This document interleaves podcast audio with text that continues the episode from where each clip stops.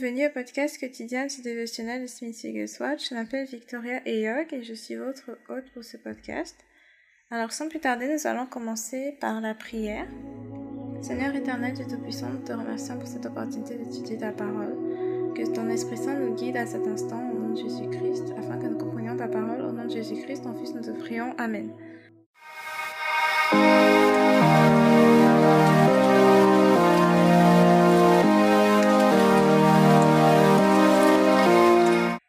Beaucoup de prendre votre temps pour écouter aujourd'hui d'ailleurs. Euh, vu qu'on a fini avec la prière, et eh bien maintenant on va passer à la lecture du jour. Euh, nous allons lire Romains chapitre 8, Romains chapitre 8 verset 31, ainsi que 1 Jean chapitre 4 à partir du verset 16 jusqu'à 1 Jean chapitre 5 verset 5. Et nous allons lire à partir de la version Louis II. Alors, nous commençons donc par Romains chapitre 8, verset 31. Que dirons-nous donc à l'égard de ces choses Si Dieu est pour nous, qui sera contre nous? Que dirons-nous donc à l'égard de ces choses Si Dieu est pour nous, qui sera contre nous? Prochaine lecture, 1 Jean chapitre 4, verset 16 jusqu'à 1 Jean chapitre 5, verset 5. Et nous, nous avons connu l'amour que Dieu a pour nous, et nous y avons cru. Dieu est amour, et celui qui demeure dans l'amour demeure en Dieu, et Dieu demeure en lui. Tel il est, tel nous sommes aussi dans ce monde. C'est en cela que l'amour est parfait en nous, afin que nous ayons de l'assurance au jour du jugement. La crainte n'est pas dans l'amour, mais l'amour parfait bannit la crainte, car la crainte suppose un châtiment, et celui qui craint n'est pas parfait dans l'amour. Pour nous, nous l'aimons parce qu'il nous a aimés en premier. Si quelqu'un dit j'aime Dieu et qu'il haïsse son frère, c'est un menteur. Car celui qui n'aime pas son frère qu'il voit, comment peut-il aimer Dieu qu'il ne voit pas? Et nous avons de lui ce commandement que celui qui aime Dieu aime aussi son frère.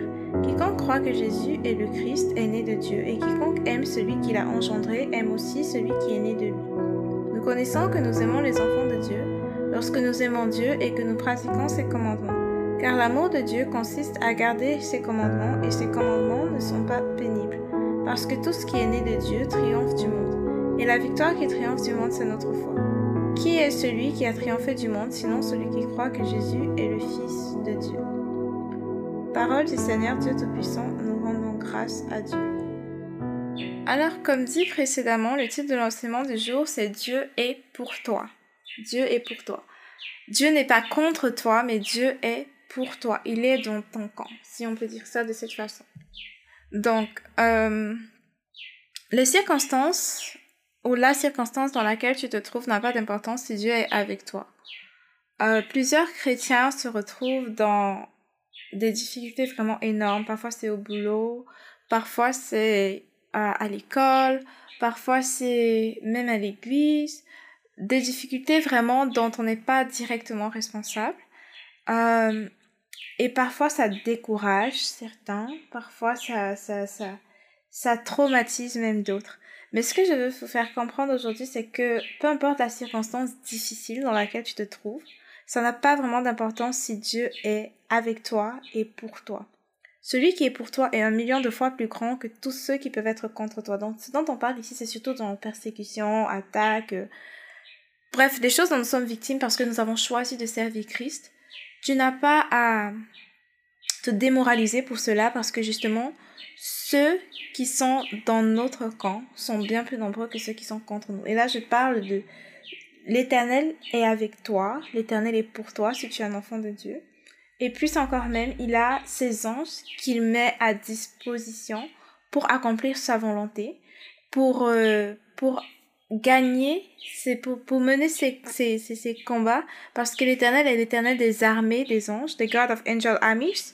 Donc, justement, l'Éternel a des armées d'anges qui peuvent lutter et combattre dans le sens de d'accomplir la volonté de Dieu. Donc, tout ce que tu vas faire, en fait, c'est t'aligner dans le camp du Seigneur pour être dans la protection, sous la protection du Seigneur, en fait. Donc, on n'a pas à s'inquiéter à cause de ces circonstances compliquées, mais on doit plutôt faire confiance à Dieu parce qu'il est bien plus puissant que l'ennemi, c'est-à-dire le diable et ses démons. Il faut aussi, comme euh, Smith Wigglesworth l'a marqué dans le dévotionnel ici, il faut apprendre le secret qu'est de demander une fois et de croire pour de vrai, pour de bon, qu'on l'a reçu. Euh, je crois que c'est Lester Sumrall, je ne suis pas sûre, mais en tout cas, il y a un, un de ces généraux de Dieu qui disait que prier une fois, c'est prier par la foi, et deux fois, c'est l'incrédulité. Euh, J'explique. Si par exemple, il avait, il faisait un rang pour prier pour les gens, euh, s'il faisait un rang, il faisait faire un rang pour que les gens viennent pour qu'ils prient pour eux, et que tu venais une fois et qu'il priait pour toi, s'il te revoyait sur le rang après, il considérait que tu n'avais pas cru que la première fois tu étais effectivement guéri. Euh, ce qu'il voulait dire, ce n'est pas que tu ne peux pas prier plus d'une fois pour une circonstance, mais ce qu'il essayait d'enseigner, en fait, ce qu'il essayait d'enseigner, c'était que une fois que tu as prié, crois à cet instant que tu reçois ce pourquoi tu as prié ou ce pourquoi on a prié pour toi. Crois-le à cet instant-là. Décide-toi à croire cette fois-là. Pas que à chaque fois tu, tu pries mais tu n'y crois pas, on prie pour toi mais tu n'y crois pas, et à chaque fois tu reviens, tu reviens. Non, décide-toi une bonne fois pour toutes que cette fois-ci je crois et cette fois-ci je recrois. Je reçois ce pourquoi j'ai cru. Euh, bon, par contre, si tu décides de prier une deuxième fois pour une chose, par exemple, disons une maladie, tu décides de prier une deuxième fois, c'est pas que tu pries en te disant, oh, ça n'a pas marché la dernière fois, j'essaye cette fois-ci, non. Tu dois prier en te disant, j'ai déjà euh, mis la vie du Seigneur dans cette circonstance et j'ajoute une autre couche, j'ajoute une autre couche. Donc je ne recommence pas à zéro, mais j'ajoute une autre couche. Donc le truc ici, c'est d'apprendre à demander une fois ou prier une fois et croire pour cette fois-là que c'est accompli à cet instant.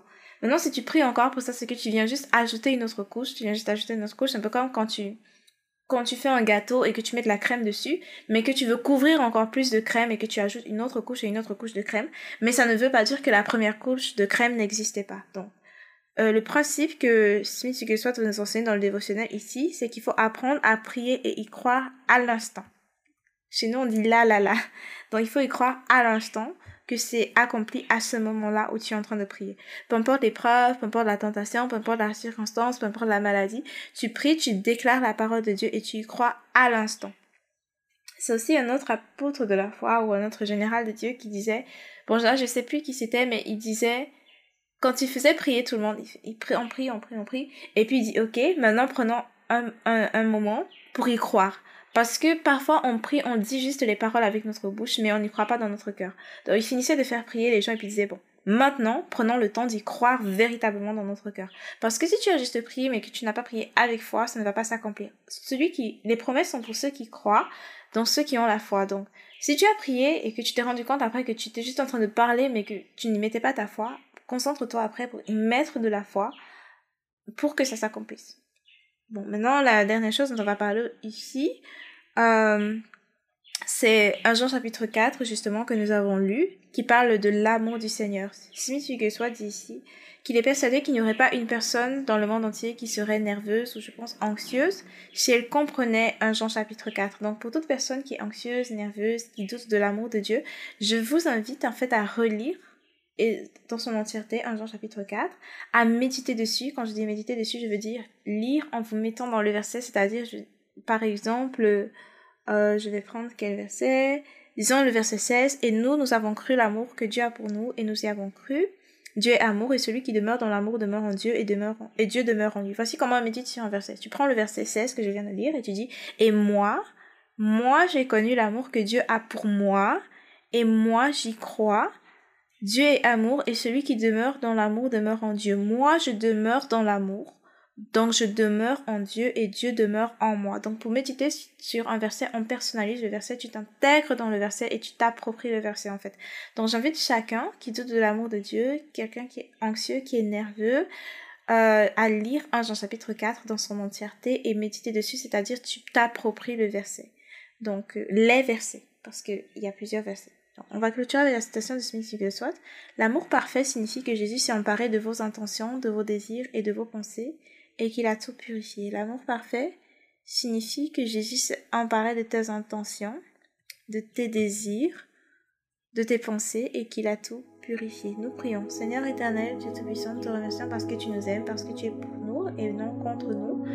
Te remercions parce que nous avons choisi le bon camp, nous avons choisi de te servir, donc nous n'avons pas à nous inquiéter parce que tu es bien plus puissant que nos prénomis et parce que tu nous aimes sincèrement. nom de Jésus-Christ, ton Fils, nous te rendons grâce. Et parce que tu nous aimes, tu as payé le prix pour le pardon de nos péchés et pour la guérison des maladies. Donc à cet instant, je déclare que toute personne qui écoute ceci et qui est malade, je te déclare guéri au nom de Jésus-Christ. Reçois ta guérison et fais ce que tu ne pouvais pas faire avant. Au nom de Jésus-Christ. Amen.